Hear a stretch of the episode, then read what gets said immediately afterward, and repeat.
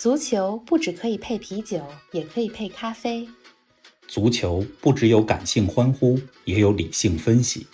足球不只有皇马、巴萨、梅西、C 罗，也有不为人知但值得歌颂的球队和球员。足球不只是九十分钟的体育比赛，可以贯通世间万象，纵横五洲四海。足球小世界，世界大球场，一杯咖啡的时间，陪你聊足球，但不止于足球。听众朋友们，大家好，欢迎来到新一期足球咖啡馆。冯老师你好啊，咱们切入正题之前呢，请你给我们说说最近看哪些比赛呢？林子好，大家好。上周末刚看了北伦敦德比，嗯阿森纳和托特纳姆热刺的比赛，啊，怎么样？热刺二比零赢了。啊，特别有意思的嗯是，两个教练斗法，那、一个是穆里尼奥，一个是阿尔特塔。啊这个姜还是老的辣，是啊穆里，尼奥的热刺赢了，嗯而且孙兴民攻进了一个特别漂亮的进球。啊，咱们说过的，我发现咱们这个节目啊，里嗯边说过的一些球员和球队，这赛季表现的都不错。呃，之前说的 AC 米兰啊、孙兴民啊、嗯萨拉赫啊，都是跳的好的。呃，这个周末，也就是咱们嗯节目播出的这一天，嗯还有另外一场英超的德比战——曼彻斯特德比，曼联对曼城。大家听完节目别忘了看啊！好的，哎，说到阿森纳和热刺，嗯你看他们之间比赛叫北伦敦德比，嗯，但是这俩队的队名里可都没有伦敦。对呀，这就和今天咱们要说的队名来历，这有点关系。嗯一会儿说到英超队名的时候，我再给大家讲阿森纳和热刺这队名是怎么回事儿。好啊。哎，最近各大论坛啊、微博的这个球迷圈子里，我看大家都在热议一个问题啊，说中超的队名要中性化。冯老师，那天你跟我嗯说这个话题的时候，我第一反应是啊，北京国安要改名了吗？国安的名字居然都不能用了。冯老师，你是怎么看待这件事儿的呢？首先啊，我是非常支持队名里不能带企业名称的。嗯你说这胸前广告或者甚至球场的名称，你带着企业名称，这问题都不大。是的，但是球队的名称，它应该是中性化的。嗯，这倒是，但是其次呢，你说像北京国安、上海申花这种用了将近得有三十年的名字对呀、啊，它其实这个名字的企业属性并不明显。都想不起来了。你说申花，你说国安，你第一个想到不是什么企业，而是这个球队，嗯，它的名字已经成为了球迷文化的一部分。嗯你，真要改名儿的话，好不容易培养出来的文化就破坏了，确实是特别可惜。所以我觉得呢，也不应该一刀切。这个我很赞同。呃，这两天我就在回忆啊，就是嗯老甲 A 时代，嗯其实好多球队名字里都有中性化的名称嗯，，比如呢？比如沈阳海狮、嗯呃青岛海牛、嗯山东济南泰山，这都是挺中性的名字，对对啊吧？后来呢，企业投资，企业就进来了。嗯，这甲 A 啊，包括后来中超啊，就有各种各样的名称，嗯什么广州松日啊、天津三星，对再到之后嗯广州恒大、广州富力，大家就都知道了。嗯而且球队名称老改，你人家这个国外的一些足球机构就开玩笑说说，嗯哎，中国球队怎么老改名字？对呀我们这做数据统计得做历史数据，对吧？嗯，这队名这队找不着，换了一新 对不上了。这对不上了。嗯你像我就记得我小时候看甲 A 还是中超的时候，嗯当时武汉这个就有球队换了好多的名称，什么嗯武汉红金龙、武汉红桃 K、啊武汉对雅琪，一大堆。对啊，当然现在武汉卓尔又是另外一个武汉的队了，嗯反正就老换来换去，但是一直没有改名字的河南建业、嗯，上海申花、是的北京国安没错。这几个是职业化联赛刚开始的时候就在用的名字，啊而且已经融入到球迷的注意口号。没错像国安这个大家都知道，国安、国安、北京国安，对吧？大家都在这么讲。嗯，突然变了名字，哎，这个有点冲击力太大大家。会觉得很怪很难受。而且这几天大家在网上，我觉得中国的这个球迷们也是有不同的观点哈。嗯这个有的球迷呢就说想保留泰达，天津泰达嘛，说泰达不是企业名称，人家泰达是天津技术开发区这几个哦词儿的英文首字母组成起来就叫做泰达，泰达。哦，也有球迷说，我们这国安代表的是什么呢？国泰民安，对吧？建业代表的是建功立业，鲁能代表的是齐鲁人才多，所以各种解读都有。对啊，为了保留自己这个球队的名字，大家也是想出了各种招儿啊。看来中国球迷当中，我觉得能人很多啊，都想方设法来证明这个名字可以解读成中性的名称。咱们书归正传，我觉得说到俱乐部文化的传承，球队名称肯定是第一位的呀。嗯，冯老师，借着中超队名中性化这个话题，咱们也来给大家聊聊国外俱乐部是怎么起名的吧。好啊，我对这个话题非常感兴趣啊！你看，咱们节目说了五十期了，节目中出现的球队都快有一百个了吧？得有了。对你像英超，动不动就是有个联队，比如曼联啊、利兹联啊；嗯西甲呢，就有很多皇家，像皇家马德里、皇家社会嗯等等。所以我觉得，除了名字听着有意思，这背后肯定也有它的讲究。冯老师给我们说说，除了各国特色以外，国际上有没有一些通用的命名俱乐部的规则呢？国际上通用的队名的命名规则啊，其实就是地名嗯，或者地名加一个后缀。啊，你比如说曼联，这好理解，曼彻斯特联，对吧？对的曼彻斯特是城市名联队是后缀。嗯，呃马德里竞技啊，马德里是城市名称，嗯竞技呢是后缀。对，大部分的球队名称里都是刚才我说的命名规则，嗯但是也有个别球队，嗯，它这名字里跟地名没什么关系。嗯，比如咱们之前说到亚特兰大、嗯，阿贾克斯嗯，这都是来自于希腊神话。是的，呃，西班牙还有一支球队叫奥萨苏纳。这个嗯奥萨苏纳呢，它是西班牙巴斯克的一支球队。其实嗯奥萨苏纳没有这个地名，但是奥萨苏纳在巴斯克当地的语言里，它代表着身体健康、特别安康啊、特别健壮。啊，有这个寓意，这种意思，嗯所以就起了名字叫奥萨苏纳。嗯呃，这期节目我觉得咱们带着大家先来看看五大联赛球队的命名特点，然后再转到这世界上其他地方看看，比如东欧啊、还有咱们近邻日本嗯，这些地方啊、他们球队是怎么命名的？要不咱们就先从英超开始说，你看呢？没问题啊，我已经搬好小板凳了。你说英超球队里面这个联，英文是 United，那我先猜一个啊，嗯是不是成立的时候几支小球队融合在一起，他们变成了一个大的球队，就叫联队呢？哎，这是一种现象。嗯还有另外一种现象呢，就是这个 United 联，它在英文里边儿实际上还有团结、呃联合起来的这个意思啊。你想，一个队里边儿不同的球员为了一个共同的胜利目标嗯啊、聚在一块儿嗯啊、也是这个意思。嗯所以联，刚才你说这种解读和团结在一起的解读都可以，嗯实际上也是这么来命名的。嗯英超球队里边的队名儿哈，其实啊、不光是联队嗯啊、有好几种情况。嗯呃，一种情况呢是呃什么后缀都不带，嗯就是城市或者地名儿。啊，对，你比如说像利物浦，是的这是城市名称，对对吧？呃，切尔西、埃弗顿这些队，你要刚看球，你说，哎，英国这地图上怎么没有一个切尔西的城市或者埃弗顿的城市啊？嗯呃，但是人家也是地名儿，只不过就是街区的名称，嗯，呃相当于人家不叫北京队，人家叫西城队。是的，呃，你看伦敦球队那么多，嗯，没有一个敢管自己叫伦敦 没错，对或者伦敦什么队，基本上都是来自于 那个街区的名称。嗯。这是主要的命名规则，嗯。就是城市名儿或者地名儿啊、地区名。呃，咱们再来说说带后缀的啊，常见的就有这么些种，嗯。英超的队伍里或者英国的球队里吧。嗯一种呢就是哎联队，嗯曼联啊、利兹联这俩你刚才说了。嗯，那英超里边还有西汉姆联，是的啊纽卡斯尔联，对，呃，谢菲尔德联。那其中这谢菲尔德联是英国的球队里边带“联”字儿的第一个获得英格兰顶级联赛冠军的球队，啊，比曼联啊其他的联队都早早。，嗯，对，谢菲尔德是一个特别有历史的城市啊，谢菲尔德联也是一个很有历史的俱乐部，还有很多的球队在英国是带联队的。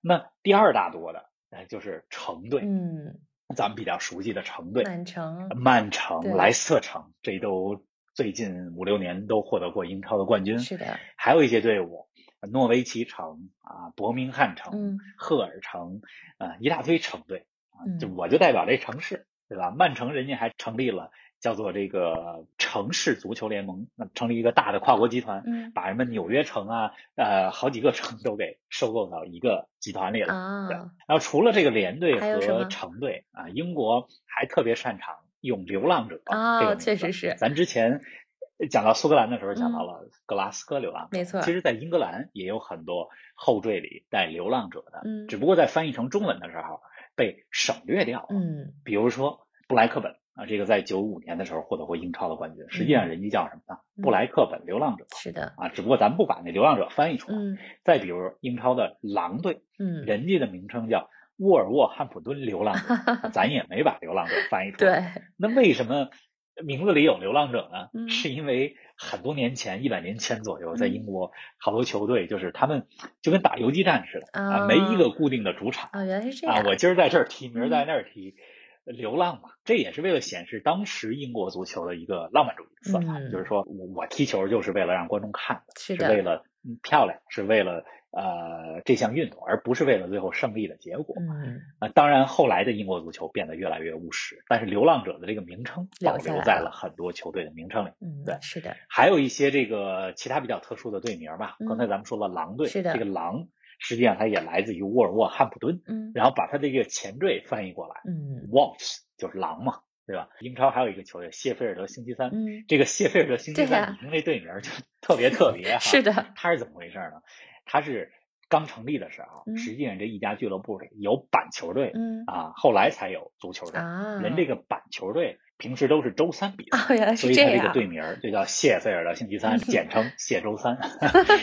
呃反正也有人总结过吧，嗯就是说这个英国的球队队名儿，呃，城市名称就地名儿加后缀，这嗯后缀有十九种不同的后缀。啊，这么刚才给大家举的这是这咱们经常见到的，是的没法一一都说。嗯啊对呀、哎，看来光英超就是这么有讲究。咱们再来说说西甲吧。嗯我觉得这个比较好理解啊。西班牙它是君主制的国家，那国家球队里带皇家呀、就相当于被皇室认可，是不是可以这么理解？没错，大家看皇马的英文名字嘛，叫 Real Madrid，嗯，对吧？？这个第一个词儿是 real，real、嗯 real 在英文里边是真正的意思。大家看到这英文名称，以为是说，哎，这是真正的马德里，那还有这个替身假的马德里，但是西语里不是这意思了。不是这意思。人家这个西语里是皇家的意思，嗯就是英文里边的这个 royal。是的，嗯，西班牙除了皇马以外，呃还有特别多的皇家俱乐部。嗯啊，你比如说像皇家贝蒂斯，包括吴磊效力的西班牙人，他的啊全称也应该是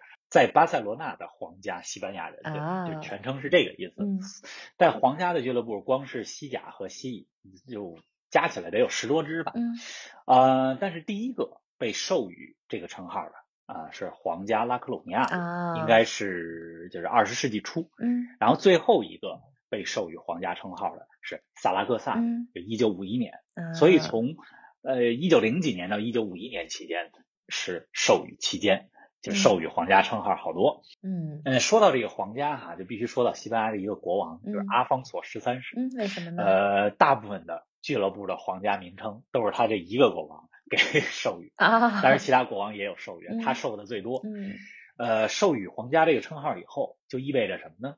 哎，这个西班牙的当权者，对吧？嗯国王啊，还有这个国家的君主是认可我这家俱乐部的。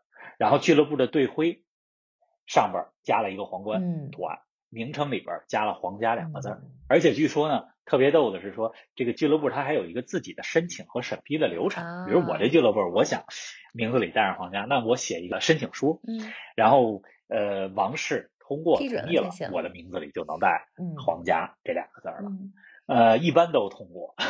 对呀、你看这个西班牙杯赛的名称叫国王杯，嗯对吧？这也是显示这个西班牙它的这个王室，包括曾经的这个皇权，嗯，在这个国家的影响力。对啊，非常看重。嗯，当然，皇家这个称号哈，呃，在一九三一到三九年期间，就是西班牙第二共和国期间被停用过一段时啊，间。还停过它也是跟着这个国家的政治来变的吧。受影响。为什么叫皇家？实际上也是服务一定的这个王国的利益。嗯后来三九年之后，弗朗哥政权上来以后，又继续用皇家这个称号。啊，但是大家这个了解一下，西班牙的球队不光只有皇家，还有其他一些后缀。除了皇家以外呢？你比如说像马德里，除了一有一个球队叫皇马以外，还有另外一个球队叫马竞，是的，对吧？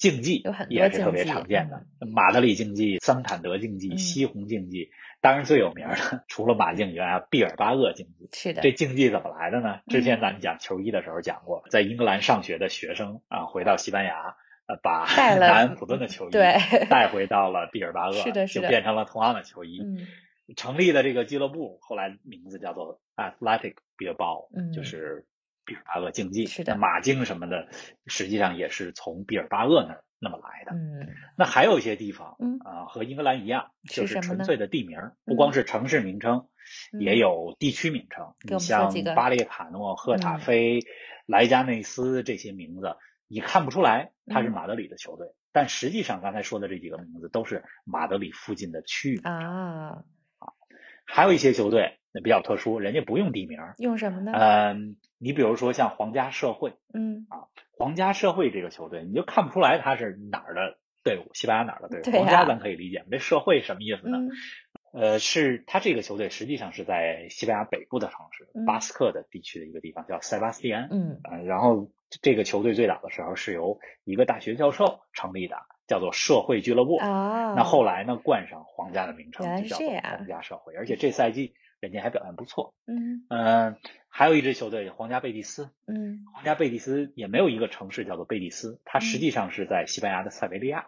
嗯在塞维利亚呢，穿过塞维利亚有一条非常著名的河，嗯叫瓜达尔基维尔河。啊，这个河在呃罗马帝国的时候，啊，据说呢就翻译成就贝蒂斯，啊都有历史的渊源。所以这个贝蒂斯的名字就是这么来的。嗯我还去过这个皇家贝蒂斯的主场，挺有意思啊。反正这是西班牙的一个概况吧。您正在收听的是足球咖啡馆，一杯咖啡的时间陪你聊足球，但不止于足球。欢迎在各大音频平台关注我们的节目，同时欢迎关注冯老师的足球评论公众号“冯球必侃”，让我们一起聊球、砍球、追球。哎，刚才你给我们深度算是解读了一下英超和西甲，咱们再来说说五大联赛里的其他几个国家吧，看看意大利啊、嗯德国啊、法国有哪些比较有意思的命名呢？方老师，我在这儿先说几个我知道的吧，像大家也都知道的，意大利米兰城的两个球队 AC 米兰、国际米兰。那我想问，这个 AC 和国际是否可以理解为后缀呢？还有比如像德甲呀，我知道有嗯些后面带数字，沙尔克零四，像这些是不是成立年份呢？给我们讲讲是怎么回事儿？哎，林子提的这两个现象很有意思。嗯米兰，咱们先说这 AC 米兰可以被简称为米兰队。嗯它这个 AC 是什么意思呢 a 实际上就是 association，、啊就是协会的意思嗯啊。意大利文里边的协会也是嗯 A 打头。嗯 C 是意大利语的足球的这个首字母，啊，所以足球协会嘛，就是嗯。AC 是这么来的。嗯。你管 AC 米兰叫米兰，嗯。没毛病。嗯。国际米兰是中国球迷的一个说法，嗯其实人家队就叫国际队。啊，呃，只不过是在米兰城，所以中国球迷一直把他们叫做国米、国际米兰。嗯那。你刚才说的这个德国的球队、嗯里边多带数字，确实是这样。沙尔克零四嗯，一九零四年成立。哦，原来是这样。除了沙尔克以外，你看德国的这些球队，美因茨零五一九零五年成立，嗯汉诺威九六一八九六年。啊、都是成立年份。德国人做事儿比较严谨，就是嗯哎，我们要把我们的成立年份都写在名字里。永远留在名字里对，另外还有一个有意思的现象，跟大家说说拜仁慕尼黑。啊！这个我很想问啊。很多人都在问，就是拜仁是拜仁是什么呀？是企业名称吗？这名字中不中心化？嗯是不是跟拜耳制药有关系？嗯啊、拜仁其实和拜耳制药没有关系。嗯德甲真正跟拜耳制药有关系的一个球队是勒沃库森队，嗯所以勒沃库森也被经常称为药厂嘛。拜仁是德语里边儿巴伐利亚的这个音译，嗯，慕尼黑也被称为南部之星吧。是的，啊、拜仁慕尼黑所在的地方是在德国的非常靠南的地方，离嗯奥地利也很近了。嗯所以他为了显示这个巴伐利亚这个区域的名称，把这个名称放在了拜仁慕尼黑的队名里。拜仁是这么来的，人家嗯不是企业名称。对，德甲的球队很多名称挺有意思的，嗯翻译过来哈，我给你听听啊，云达不莱梅、啊柏林赫塔。嗯但是大家记住啊，这个柏林没有塔，嗯啊，不莱梅也没有什么特殊的白云，这些都是从德语里翻译过来的音译啊，都是音译。啊，人家还是挺中性的。嗯对你比如说像呃云达不莱梅这个云达，在德语里边是河畔的意思。啊这个呃柏林赫塔赫塔，实际上它和德国神话的这个形象人物有关系。嗯呃，只不过咱们翻译过来以为是一个东西。啊、那德国呢最不招人待见的。呃，成为人民公敌的就是莱比锡红牛，因为 嗯红牛是什么大家都知道，对吧？饮料集团。对，但是人家呢还做了一个小动作，嗯人不叫莱比锡红牛，人嗯叫 RB 莱比锡。这 RB 是什么呢？就是 Red Bull 的这个简称，是的还做了个这么一个动作。但是大家都知道，也挺挺这个不喜欢这种 非中性的做法的。是，对，嗯呃，意甲、法甲、德甲，大多数球队都和刚才咱们讲到的英超啊是一样的，就是嗯地名命名，对吧？你像罗马双雄之一的这个拉齐奥、嗯啊，拉齐奥其实啊呃罗马是这个城市的名称，是的那拉齐奥就是罗马所在的这个大区的名嗯称。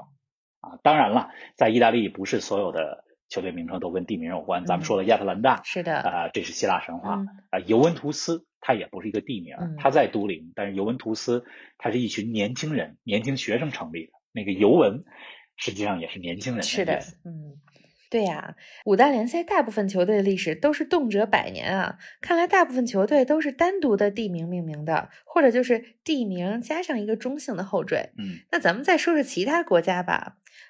方老师，要不然咱们穿越一下到一个足球文化不是那么漫长的国家，比如咱们的近邻日本，我也挺感兴趣的。嗯以前知道这个日本球队的名称是看中超球队，比如打亚冠会遇到一些日本球队，我觉得他们的名字挺有意思啊，有叫像鹿岛、鹿角、大阪樱花这些。嗯那他们的队名是不是也和他们人名一样，会用到一些自然景观呢？哎，确实是这么回事儿嗯啊、你看日本人的人名儿里边，动不动就是山就是田，对吧？对，呃，球队名称也一样。嗯这联赛就是日本的职业联赛，嗯它是九十年代初创立的。啊，啊、这些球队的历史相比于欧洲球队都非常的年轻。是啊，呃，因为日本也是不允许企业冠名球队名称，所以在它成立的时候就鼓励球队用地方的特色、风土能找人情自己的啊特色。来命名。哎，所以就出现了这么几类，比如嗯。有一类呢，就是城市标志性的，嗯，呃，你像刚才讲到的大阪樱花对是吧？啊，然后名古屋呃逆几经，嗯这也是一个球队，原来叫名古屋京霸，嗯，啊、就是因为名古屋所在的那个海湾啊，经常出现逆几经。是的，啊、还有作为港口城市球队啊、横滨，嗯，横滨是一个港口城市，对，它的呃球队名称叫做横滨水手，嗯啊，还有球队叫仙台七夕，嗯，因为七夕是仙台这个地儿比较有名的一个祭典，对啊，也是城市名片，所以就叫仙台七夕。对，日本这些名字其实还真的挺好听的。而且人家还单独造一些词汇，嗯，比如呢？呃，你比如说有球队叫神户胜利船，啊，这个胜利船神户是地名，是的，啊，也是日本重要的港口。没错。呃，但是因为神户这个地方在日本实际上是呃它的这个历史发展过程中扮演了一个很重要的位置，因为嗯。它是也是打开国门的一个重要的城市，嗯。所以英文名呢，它就把胜利船是一个合成词，就是胜利是 victory，对吧？船可以是 vessel，所以它合成了一个词叫 vessel，所以就是、呃把胜利和船合成了胜利船一个英文单词，所以还有这种合成词当然了，呃，德国有莱比锡红牛，非要把这红牛给弄在球队名称里，啊甭管是隐身的还是怎么样的方式，日日本也有，嗯比如浦和有一支球队叫浦和红钻。浦和红钻这个球队，它背后的企业实际上是三菱重工。啊，那你想，它起这个红钻什么意思？钻就是啊，也有菱形。三菱那个标志对。啊 对，然后队徽主色调和企业的标志主色调都是红色。日本还有一些球队就比较简单直接了，就直接球队名称里带了一个 FC，FC、嗯。FC 是在国外经常用到的，就 football club，对。对吧？足球俱乐部，是的。比如东京 FC，、嗯东京 FC 也是呃北京国安刚刚在亚冠的呃东亚区的八强战当中战胜了的球队。嗯，还挺开心的。哎，日本这个挺有意思啊！我想起篮球里边 NBA 的球队，其实基本上用的都是比较中性的名字，还有动物啊、风景啊，还有一些创造出来的名字。没错，其实咱们如果来看看北美体育的四大联盟的话，啊、大部分球队使用的是中性名称。是的，你像 NBA，还有北美的冰球、棒球，对呀、啊、橄榄球，嗯对吧？而且很多球队名称都是用了很多年啊，有些实际上是这些名称跟着球队，即使球队的主场换城市了，嗯，变的是地点，变的不是名称。是啊，你比如说，呃，你之前在加纳这个温哥华温哥温哥华灰熊，对，后来到了孟菲斯以后，人家叫孟菲斯灰熊，嗯，是的，啊地名变了，嗯灰熊没变。是的，咱们话题还是回到足球哈。好啊，呃，既然刚才说到了北美，那我觉得在必须又得再说另外一个区，嗯那就是东欧。啊，这东欧球队的队名也是特别有规律的，嗯而且这也是一个历史场。啊，怎么说哎，？玲子，你记得咱们之前节目里说过一些俄罗斯、嗯乌克兰这些国家俱乐部的名字，你还记得吗？呃，记得。像之前咱们讲过乌克兰，像他知名的前锋舍甫琴科，嗯那他去 AC 米兰之前出道的家乡球队，你说过是基辅迪纳摩。对我当时对这个名字还非常感兴趣，但是确实不知道什么意思。你要说的是不是这种名字？对，迪纳摩就是一个非常有苏联和社会主义特色的名称。嗯，这个词儿呢，迪纳摩实际上来自于希腊什么意思呢？啊，它的意思应该是啊有力量啊强大，嗯可以比喻有力量的人。嗯后来，这个英国的物理学家法拉第，法拉第咱们都学过 对了，法拉第定律是吧？是的，人家发明了电动机，嗯啊，所以法拉第呢把这个电动机，呃，就命名为迪纳摩，就是法拉第用过这个名称。嗯那苏联在一九二几年成立他的体育协会的时候，嗯他就选用了代表发电机、代表有力量的这么一个象征，就迪纳摩这个词儿、啊，来形容他的体育协会。嗯当然，这个词儿后来也和苏联的一些安全机构，比如克格勃，有着千丝万缕的联系。啊，总之，迪纳摩就是这么出来的。迪纳摩嗯出现在队名里边的，可不光是前苏联的这些国家还有，东欧的很多国家都有迪纳摩的名称。嗯呃，咱们先说苏联，原来苏联的这些球队，基辅迪纳摩这是乌克兰的，对吧？莫斯科迪纳摩，嗯呃，格鲁吉亚的毕比利斯迪纳摩，这几个迪纳摩都是苏联时期是强队啊。嗯呃，除了原苏联的国家以外，克罗地亚的萨格勒布迪纳摩、嗯这几年也参加了欧冠，嗯而且美国也有个迪纳摩队叫休斯敦迪纳摩。啊，不过这个休斯敦迪纳摩呢，更经常被翻译成休斯敦发电机。啊，呃，前苏联的这些国家，包括你看现在的这个俄罗斯啊、莫斯科有好多球队啊，它的名称也很独特。嗯呃，莫斯科火车头、嗯莫斯科斯巴达克嗯啊、莫斯科中央陆军嗯，这些球队，在前苏联，包括在啊现在的俄罗斯啊，斯巴达克代表的是农业组织，火车头代表的是铁路工人，这好理解。呃啊中央陆军代表的是军队。嗯还有一些名称，像乌克兰有球队叫矿工，顿涅茨克矿工。嗯人刚刚在欧冠当中，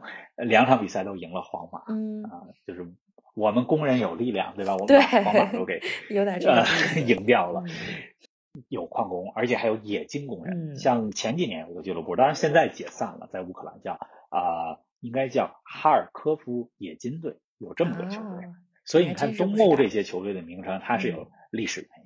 确实是，哎，这期节目咱们纵览了一下全世界各个球队的命名规则啊，听的我觉得非常有意思。而且今天其实还没有完全展开讲，相信冯老师以后有机会还会再给我们深入的讲一讲这些球队队名背后的故事。